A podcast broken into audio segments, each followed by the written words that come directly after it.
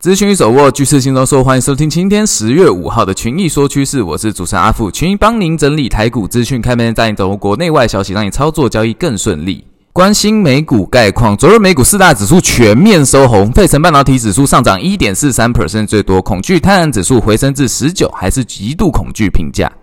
重要消息，昨日公布美国九月 ADP，俗称小非农指数。远低于预期和前值，创下二零二一年初以来最小的涨幅，显示劳动力市场进一步放缓，也让市场对于 Fed 今年升息的预期降低，进而导致美股美债的大涨。Morgan Stanley 的 Mike Lovengard 指出，股民一直希望就业市场能够走软，给联准会足够的喘息空间，以降低其鹰派立场。ADP 不一定是就业指数可靠的预测指标，但如果周五的非农报告也显示劳动市场正在降温，那么股民可能就不会那么担心利率长期处在高位。所以，我们也将会带大家持续追踪周五公布的非农报告。来关心重要大型股表现，重要大型股全面收红，特斯拉大涨接近六 percent，AMD 大涨近四 percent，其余谷歌、微软、辉达、苹果、IBM 也都收红，台积电 ADR 则上涨一点四八 percent。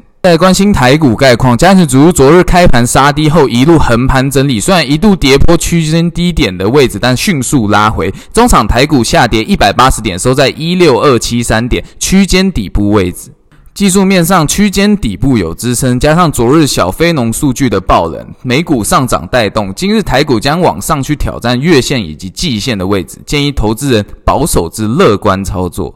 另外，想索取盘面热门股，请加入我们的官方 line at at u 八八八八，点取老鹰独家战报。那群益说趋势，我们下次见。